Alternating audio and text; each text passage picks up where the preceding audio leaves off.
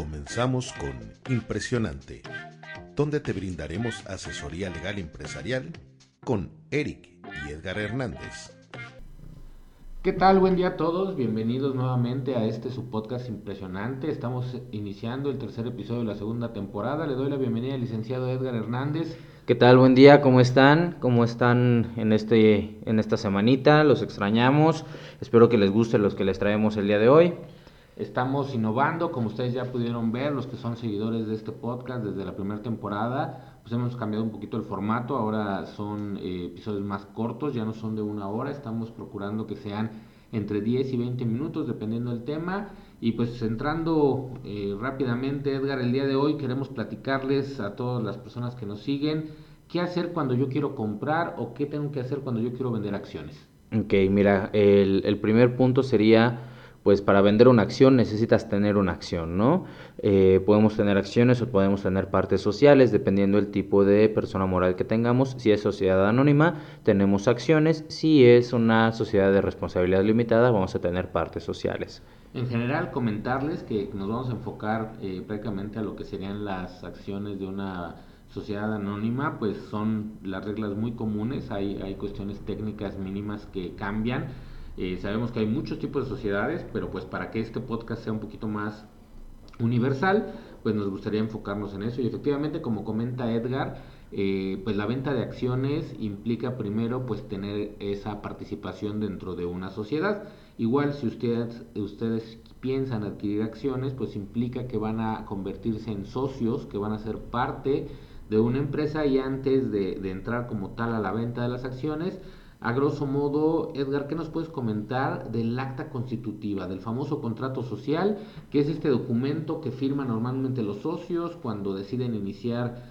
un, proyecto, crean una persona moral, hacen una empresa? ¿Qué nos puedes compartir al respecto? Ok, mira, el, el contrato social, el acta constitutiva como tal, pues se puede considerar como las reglas del juego van a venir los datos generales de los socios, quiénes son los socios, en qué proporción van a tener cuántas acciones, cuánto va a valer cada una de las acciones y lo principal es el objeto social, a qué se van a dedicar como persona moral, qué actividades van a tener autorizadas para desarrollar y obviamente los poderes que van a tener tanto los socios si están otorgando poderes a terceras personas y el modo de transmitir las acciones en caso de querer eh, grabar las mismas hay que tener mucho cuidado cuando nosotros estamos firmando un, un, contrato social, cuando estamos convirtiéndonos en socios de una sociedad, de una persona moral, asumimos derechos, pero también asumimos ciertas obligaciones.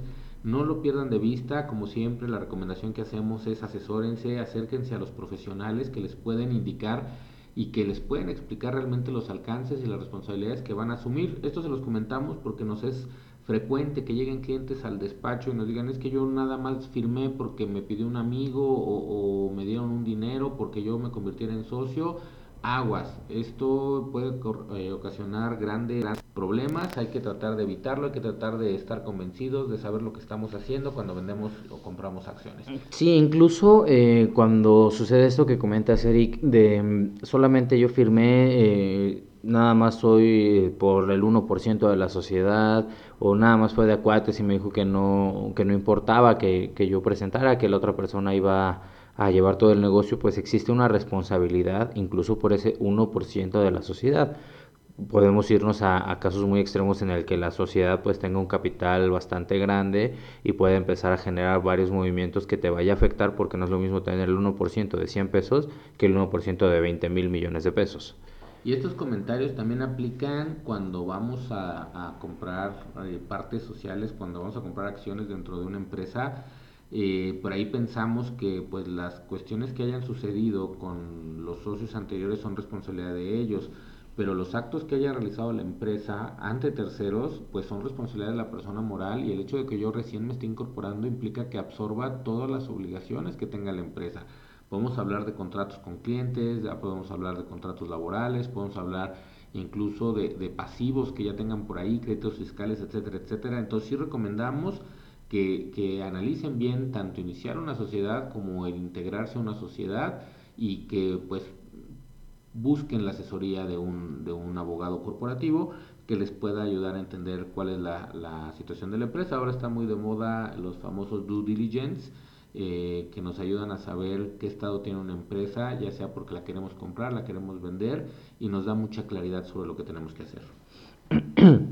Perdón, en efecto, em, el, chiste que, que radica al momento de realizar una compra de acciones o una venta de acciones es tener muy en específico cuáles son los derechos y obligaciones que vamos a tener qué vamos a estar adquiriendo o qué vamos a estar vendiendo y nos vamos a liberar de la responsabilidad al momento de realizar esta compraventa de las acciones. Uno de los derechos que, que, tenemos como tal es el derecho del tanto, el derecho de preferencia. Nosotros como socios em, vamos a especificar dentro del acta constitutiva que tenemos derecho de preferencia de compra de las acciones si alguno de los socios quiere vender las suyas. ¿Qué es esto? Si Eric en algún momento quiere vender sus acciones, pues antes de venderlas al público me las va a ofrecer a mí siempre y cuando exista este derecho del tanto en el acta constitutiva. Si no existe eh, la cláusula del derecho del tanto, pues bueno, las acciones se pueden vender a cualquier persona ya que es un título como cualquiera al portador. Entonces, esa sería nuestra primera recomendación si van a comprar o vender acciones. Asegúrense de que si existe el derecho del tanto, se lo ofrezcan a los demás socios primero y si ninguno de estos socios quiere ejercerlo, ahora sí ustedes pueden comprar o pueden vender estas acciones. El no ofrecer este derecho que, como comenta Edgar, está eh, consagrado normalmente en el acta constitutiva, eh, implicaría la nulidad de esta venta de las acciones. Entonces, sí es muy importante, vas a comprar, vas a vender, revisa primero la situación de la empresa, verifica si existe eh, este derecho de preferencia, denominado normalmente derecho del tanto, y si eh, fuera el caso, pues que se ejerza por parte de los interesados y si no, entonces sí ya puede venir un tercero a adquirir las acciones. El segundo de los tips o de las recomendaciones que les queremos dar en este día es que cuando nosotros hagamos una compraventa de acciones, pues lo que estamos haciendo es un contrato, un contrato en donde tenemos que llegar a un acuerdo en cosa y precio y sobre todo por las últimas modificaciones que han existido en materia fiscal y, y en general como recomendación, hay que documentar esta operación. Esto quiere decir que elaboremos un contrato de compraventa. Así es, Eric. Eh, todos sabemos que papelito habla. Eh, lamentablemente hoy en día ya la palabra de las personas no, no vale mucho.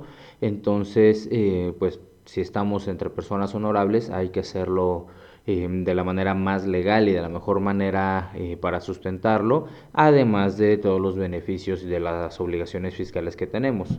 Em, en este contrato vamos a especificar fecha de compra, monto por el que se compra, qué se compra, cuántas acciones, con qué valor nominal, quién está vendiendo y cuáles son las condiciones de esta compra-venta.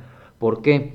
Porque solamente así nosotros vamos a tener una certeza jurídica de que estas acciones son realmente propiedad de este, del vendedor y que obviamente tiene la capacidad jurídica para vendérnosla a nosotros y nosotros teniendo la capacidad jurídica obviamente de adquirirlas.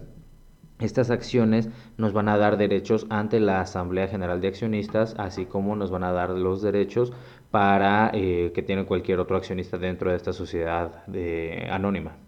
En este caso hay que recordar que en algunas sociedades existen todavía los títulos nominativos, los títulos físicos, que, son las acciones realmente.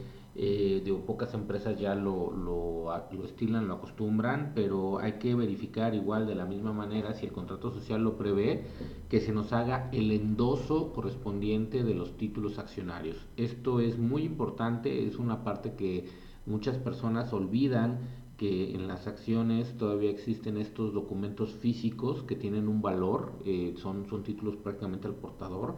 Entonces, eh, chequen que adicional a su contrato conste la entrega, la transmisión física de la posesión de los títulos que amparan las acciones que se están adquiriendo y, en su caso, con su debido endoso o que se regeneren los, los títulos correspondientes.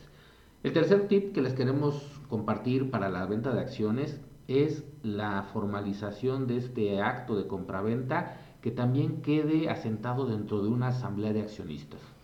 Estas asambleas de accionistas, como bien sabemos, pueden ser de dos tipos, la asamblea ordinaria o la asamblea extraordinaria. La ordinaria se hace una vez al año, se tienen que eh, hacer rendición de cuentas, reportes, etcétera. En las acciones, digo, en las asambleas extraordinarias es donde vamos a estar eh, asentando este tipo de movimientos, aumentos, disminución de capital, entrada, salida de socios y obviamente la eh, compraventa de acciones. Esta va a ser un, un double check para nosotros como comprador de acciones tener la certeza de que realmente se está realizando esta compra-venta y segundo, como persona moral tenemos la obligación de eh, celebrar esta acta de asamblea extraordinaria.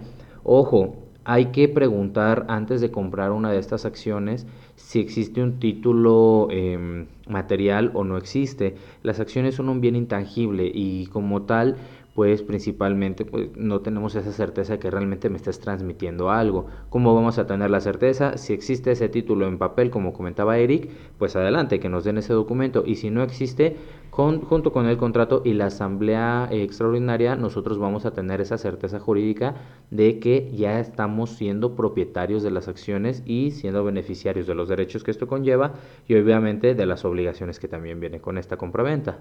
Curiosamente, en la Asamblea se revalidan estos dos actos que comenta Edgar, bueno, tres actos, eh, el contrato que, se celebra como tal, se hace mención a la operación, se hace mención también al derecho del tanto, de la manera en la que fue ofrecido en primer lugar a los accionistas, a los socios, y eh, si se está haciendo la entrega, la transmisión o no de estos documentos. Estas asambleas son muy relevantes, son muy importantes, no, no lo dejen... Eh, pasar desapercibido que se celebre una asamblea donde se haga constar que hubo la transmisión de las acciones. El cuarto tip que les queremos compartir el día de hoy es que además de todos estos elementos que hemos comentado, las personas morales llevan un libro de registros eh, de sus miembros, en este caso pues de los accionistas, y en este libro se van a registrar eh, desde la incorporación de un socio, la adquisición de más acciones, la disminución de las mismas, etcétera, etcétera. Además, eh, es una práctica muy común, o era una práctica muy común, que el libro se actualizaba una vez al año al momento de generar la Asamblea General de Accionistas.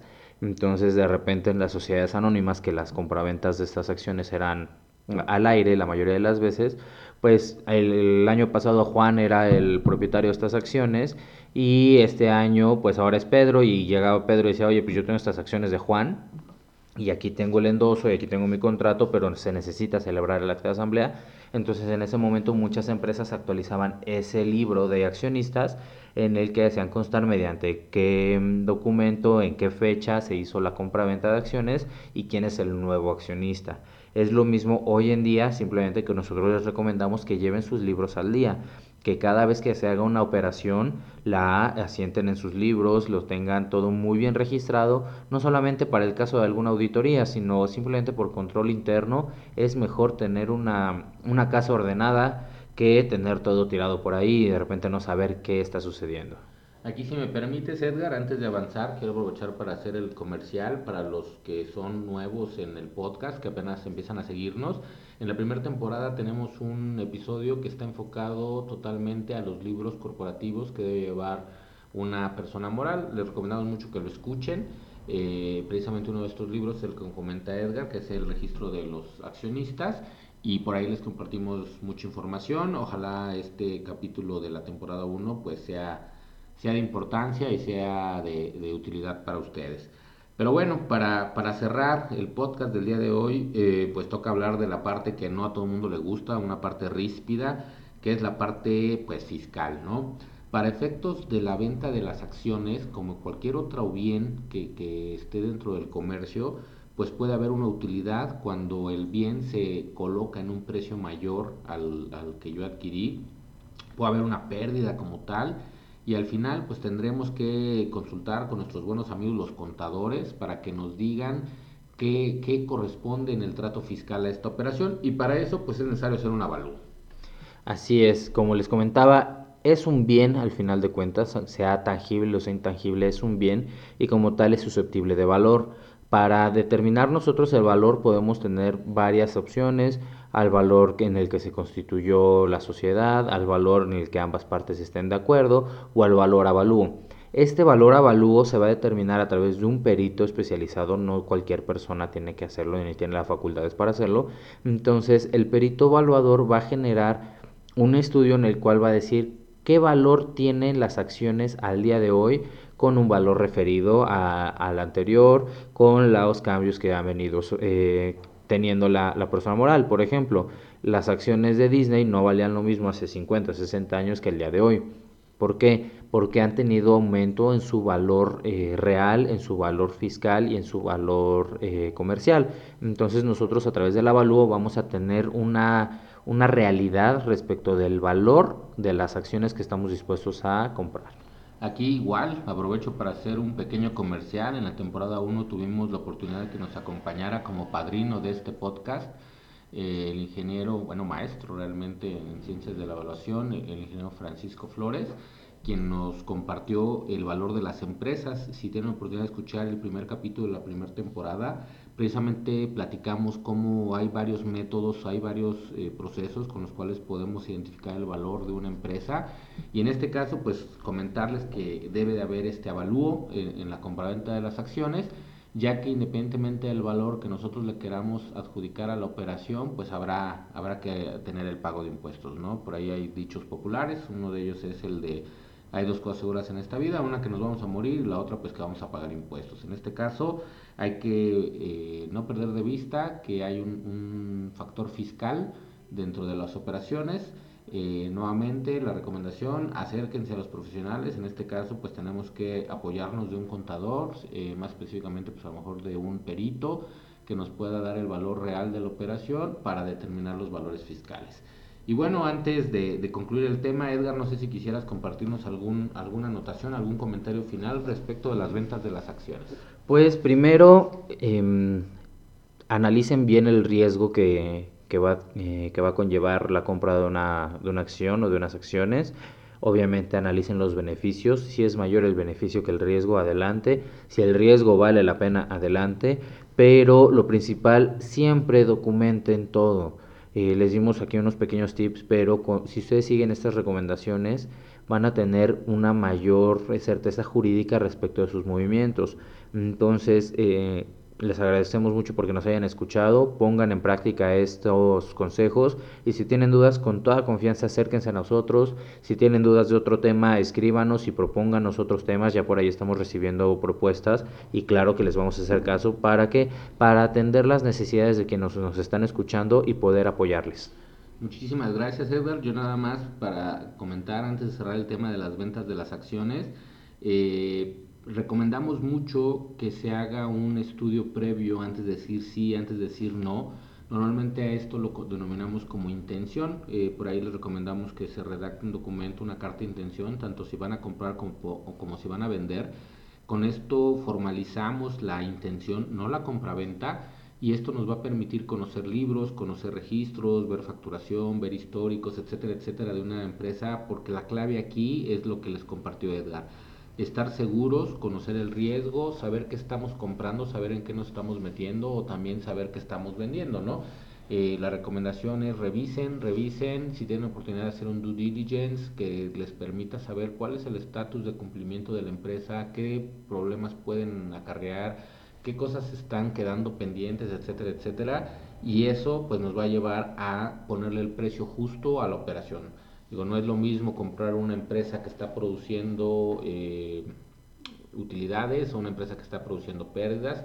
Eh, digo, no es malo comprar empresas que tengan estos factores también, pero eh, con eso evitamos el engaño, con eso evitamos el error, con eso evitamos muchas cuestiones que nos podrían confundir entre lo que queremos y lo que realmente estamos obteniendo. Pues bueno, por mi parte no quedaría nada más agregar, eh, recordarles eh, nuestra página de internet. Es www.nante.mx.